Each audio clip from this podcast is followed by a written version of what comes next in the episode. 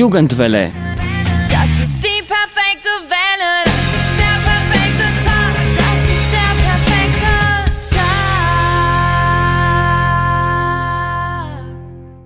Hallo und willkommen bei der Jugendwelle.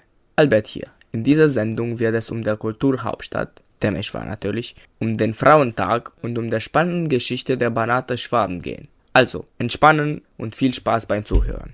Wir sind alle begeistert zu sehen, was Temeschwar als Kulturhauptstadt schaffen wird. Wollt ihr wissen, was seine Exzellenz, der Botschafter Gebauer, davon hält? Spitzt die Ohren zu, was er im nächsten Beitrag sagt. Temeswar ist endlich Kulturhauptstadt Europas geworden. In den vergangenen Wochen wurde das Veranstaltungsprogramm für 2023 vorgestellt, das ein lebendiges und vielfältiges Kulturleben verspricht. Dazu ein paar Worte des Herrn Botschafters Gebauer. Die deutsch-rumänischen Beziehungen sind exzellent und natürlich wird sich das auch widerspiegeln hier, was das Programm der Kulturhauptstadt Temeschwar angeht. Es ist ein großartiger Tag für Temeschwar. Endlich geht es los. Der Beginn wurde ja wegen der Pandemie etwas nach hinten geschoben. Und jetzt freuen wir uns, dass wir alle hier in der Stadt sind und die große Prominenz, die zu dieser Eröffnung kommt, äh, belegt, wie groß das Interesse ist. Deutschland wird sich äh, nennenswert an dieser Kulturhauptstadt am Programm beteiligen mit offiziellen Beiträgen. Im September etwa kommt ein großes äh, Vorhaben, eine Gemeinschaftsarbeit des Theaters Altenburg-Gera hier mit der Partnerstadt Temeschwar. Äh, es gibt andere Beiträge. Fritz äh, Kalbrenner, glaube ich, heute Abend legt auf äh, auf dem Piazza Uniri. Und natürlich gibt es viele, viele weitere äh, Kontributionen, Beiträge, nicht zuletzt der deutschen Minderheit, die ähm, verschiedene Veranstaltungen in den Rahmen der Kulturhauptstadt stellen wird. Ich glaube, die Wanderter Heimattage finden jetzt auch im, im, Ende Mai, Anfang Juni hier statt. Also Deutschland wird einen erkennbaren ähm, Fußabdruck hinterlassen, wie es ohnehin ja gilt, dass äh, das deutsche Erbe, die deutsche Kultur, die Stadt Temeswar über Jahrhunderte geprägt hat. Temeswar ist erstmal eine wunderschöne Stadt. Das merke ich jedes Mal, wenn ich hierher komme. Und auch jetzt die Wege, die Spaziergänge durch die Innenstadt ähm, beeindrucken mich immer zutiefst. Und Temeswar steht wie kaum eine andere Stadt für Vielfalt, für Toleranz, für ein friedliches Miteinander. Und ich glaube, das sind genau die Kennzeichen, die eine europäische Kulturhauptstadt äh, Hauptstadt auszeichnen sollten. Ich kann mir keine bessere äh, Wahl als, äh, als Temeswar für die Kulturhauptstadt äh, 2023 vorstellen.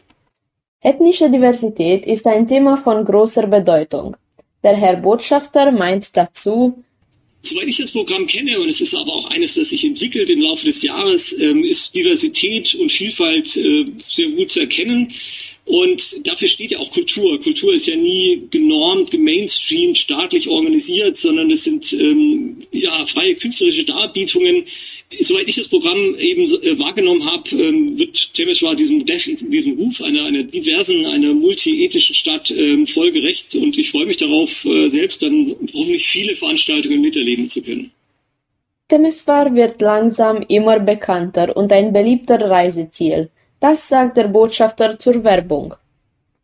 Ja, also wir sind als Botschaft natürlich ähm, aktiv einbezogen und ähm, unterstützen alle deutschen Beiträge. Wir beraten diejenigen, die äh, sich dafür interessiert zeigen, äh, selber Teil der Veranstaltung zu sein. Wir verschieben eigene Projekte zusätzlich anzuschieben und Werbung machen. In der Tat, das tun wir ebenfalls. Es gibt, das hatte ich angedeutet vorhin, immer wieder Fragen aus Deutschland von Besuchern und von Künstlerinnen und Künstlern, die Tennis mal auf dem Schirm haben und von uns ähm, hören wollen, äh, was es an geeigneten Anlässen gäbe, sich zu beteiligen, dorthin zu reisen. Und umgekehrt ähm, machen wir auch bei denjenigen, die es noch nicht auf dem Schirm haben, Werbung für Temeswar und das aus voller Überzeugung. Ich bin ganz, ganz sicher, jeder, der hierher kommt, wird es nicht bereuen. Im Gegenteil, jeder wird begeistert dann zurückkehren. Ich denke, in Deutschland ist das tatsächlich eine wunderbare Geschichte, dass in Rumänien ein Deutscher zum Bürgermeister gewählt wird. Es gibt auch umgekehrt, glaube ich, einen Rumänen, der in Deutschland zum Bürgermeister gewählt wird. Das zeigt, dass unsere beiden Völker ein sehr großes Grundvertrauen zueinander haben. Und ja, deswegen ist Temeswar durchaus nochmal mehr auf der Landkarte in Anführungszeichen für viele Deutsche. Und ich glaube, das wird helfen, dass ähm, noch mehr kommen und noch mehr Interesse aus Deutschland an diesen Kulturhauptstadtprojekten besteht. Das Programm für 2023 ist vorgestellt worden und zu diesen Events wird auch der Botschafter dabei sein. Ich werde ähm, sicherlich im September kommen, wenn diese große Aufführung der Gure-Lieder, diese Gemeinschaftsproduktion ähm, Alpogera, Temeswar ähm, stattfindet.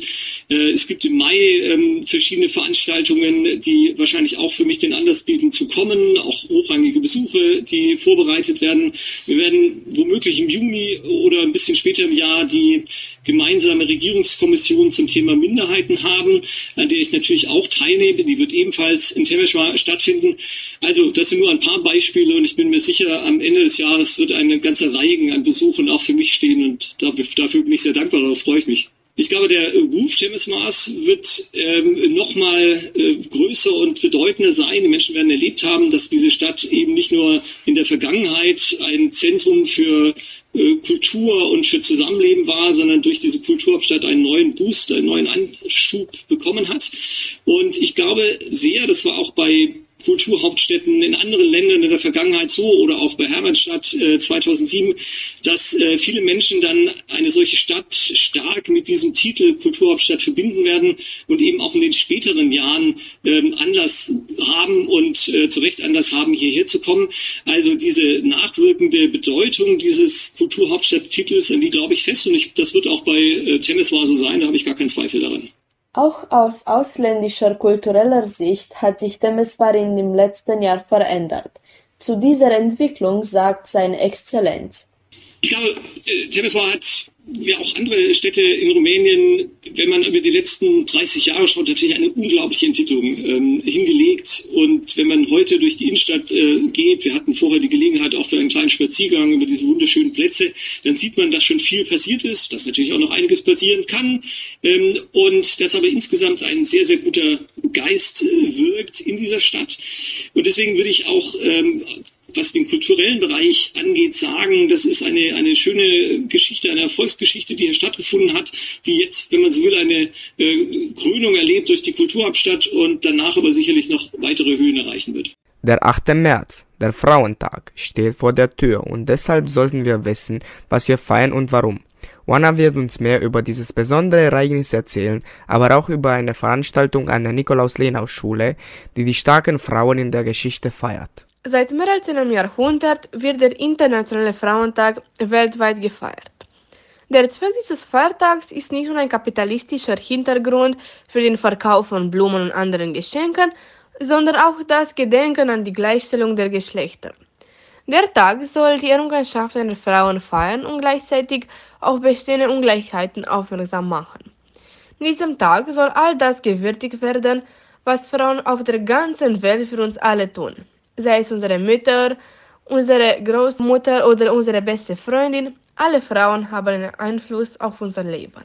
Der Internationale Frauentag hat eine lange Tradition. Er geht auf die Arbeiterinnenbewegung von der Mitte des 19. bis zum 20. Jahrhundert zurück. Die ersten großen Demonstrationen wurden 1858 von Textilarbeiterinnen in den USA durchgeführt. Seit Beginn der Industrialisierung stieg der Anteil der Fabrikantarbeiterinnen. Sie verdienten für die gleiche Arbeit nur einen Bruchteil des Lohns der Männer. Sie streikten mehrfach für höhere Löhne und bessere Arbeitsbedingungen, für kürzere Arbeitszeiten und gegen unzumutbare Wohn- und Lebensbedingungen und wehrten sich so gegen Ungerechtigkeit und Diskriminierung. Im Jahr 1909 streikten 20.000 Näherinnen in New York. Tausende wurden verhaftet. 1910 gab es in Europa die zweite internationale sozialistische Frauenkonferenz, an der mehr als 100 Delegierte aus 17 Ländern teilnahmen. Auf der Initiative der deutschen Sozialistin Clara Zetkin sprachen sie damals über die Einführung eines internationalen Frauentags. Am 8. März 1917 demonstrierten Frauen in St. Petersburg anlässlich des Internationalen Frauentags. Diese Unzufriedenheit führte zu einem Aufstand der Februarrevolution, so genannt nach dem julianischen Kalender, und in deren Folge musste der Zar abdanken und eine provisorische bürgerliche Regierung kam an der Macht. Aufgrund der epochalen Bedeutung dieses Ereignisses wurde der Internationale Frauentag in Zukunft auf den 8. März gelegt. Das Thema Rolle der Frauen in der Gesellschaft wird in der heutigen Gesellschaft zunehmend bei verschiedenen Veranstaltungen wahrgenommen. Die Elfklässler der Mathe-Info-Klasse der Lenaufschule organisierten am 8. Februar ein Projekt mit dem Titel Starke Frauen der Geschichte. Das Motto der Veranstaltung war Dux Femina Facti, was so viel bedeutet wie die Heldentat wurde von einer Frau vollbracht. Innerhalb von zwei Stunden stellten die Schülerinnen und Schüler besonders außergewöhnliche und herausragende Frauengestalten aus verschiedenen Bereichen wie Geschichte, Kunst und Wissenschaft vor. Angefangen bei Kleopatra bis hin zu Lady Diana und Elisabeth II. tauchten wir in zwölf verschiedene Welten ein, da die Schüler der ähm, Jahrgangsstufe 11 die Persönlichkeiten nicht nur vorstellten, sondern sich auch wie sie kleideten und sprachen. Es war eine großartige Möglichkeit, mehr über die Vergangenheit zu erfahren. Oder besser gesagt, es war eine sehr gute Möglichkeit, etwas über die Frauen zu lernen, die die Vergangenheit verändert haben. Wir wissen nicht, wie das Leben heute ohne sie ausgesehen hätte. Und nächstes Jahr wird die nächste Generation dieses Ereignis weiterführen und die starken Männer der Geschichte vorstellen. Denn beim Frauentag geht es um die Gleichberechtigung der Geschlechter und nicht darum, dass Frauen besser angesehen werden sollten. Sie wollen nur gleiche Rechte, gleicher Lohn und gleicher Respekt. Und da der 8. März vor der Tür steht, Vergessen Sie nicht, Blumen für die wichtigen Mädchen und Frauen in ihrem Leben zu kaufen. Eure Mütter, eure Freundinnen, sie alle haben mehr verdient, als sie manchmal bekommen. Der heutige Beitrag befasst sich mit der Geschichte der Banater Schwaben und ihrer aktuellen Situation und wird von Michai, einem Schüler der deutschen Schule Nikolaus Lenau, erzählt. Der Beitrag soll an die Menschen erinnern, die zur kulturellen und wirtschaftlichen Entwicklung Temeschwars beigetragen haben. Im 18. Jahrhundert, nach den langen Kriegen zwischen dem österreichischen Kaiserreich und dem alten Osmanischen Reich, blieb die Region Banat verlassen und entvölkert. Das Banat, das damals die Grenze zu den Osmanen bildete, musste neu besiedelt werden. Aus diesem Grund beschließt der österreichische Kaiser, Kolonisten aus Deutschland ins Banat zu holen, um es neu zu besiedeln. Die Kolonisten wurden mit dem Versprechen, keine Steuer zu zahlen, ermutigt, ins Banat zu ziehen. Der österreichische Kaiser wollte katholische deutschsprachige Kolonisten westlich von Siebenbürgen ansiedeln, um das Banat effektiv zu entwickeln. Diese Banater Schwaben kamen aus Elsass-Lothringen, Franken, Bayern und der Kurpfalz. Sie bekamen ihren Namen, weil sie von Ulm auf Ulmer Kästen auf der Donau nach Budapest oder Beograd schipperten, wo sie zu Fuß ins Banat kamen. Auf diesen Schiffen haben die Schwaben alles, was sie brauchen, um eine Stadt zu gründen. Im Banat gründete sie mehrere Städte, wie Lugoj, St. Nikolaus, Reschwitz und so weiter. Im Königreich Ungarn gab es viele Minderheiten, wie zum Beispiel Slowaken, Kroaten, Rumänen und jetzt Deutsche. Vor dem Ersten Weltkrieg wollte der ungarische Staat, dass alle Minderheiten Ungarn sind, und so wurde in allen Schulen auf Ungarisch unterrichtet. Nach dem Ersten Weltkrieg, nach der Vereinigung Rumäniens mit dem Banat, hatten die Banater Schwaben das Recht auf deutsche Schulen, was sie seit 1868 nicht mehr hatten. Zwischen 1920 und 1939 entwickelte sich die deutsche Kultur im Banat. Im Temeschwar wurde das erste deutsche Theater eröffnet und 1921 wurde der erste Verein der Banater Schwaben, Verein der Deutschen in Rumänien, gegründet. Im Zweiten Weltkrieg wurde die Banater Schwaben zur Armee mobilisiert und kämpften an der Ostfront. Nach einem Vertrag zwischen Deutschland und Rumänien konnte sich die Banater Schwaben der Wehrmacht einschließen. Nach diesem Vertrag wurden einige Schwaben gezwungen, der Armee beizutreten, weil sie um ihre Familien fürchteten, wenn sie nicht eintreten. Einige dieser Familien werden nie wieder zusammengeführt.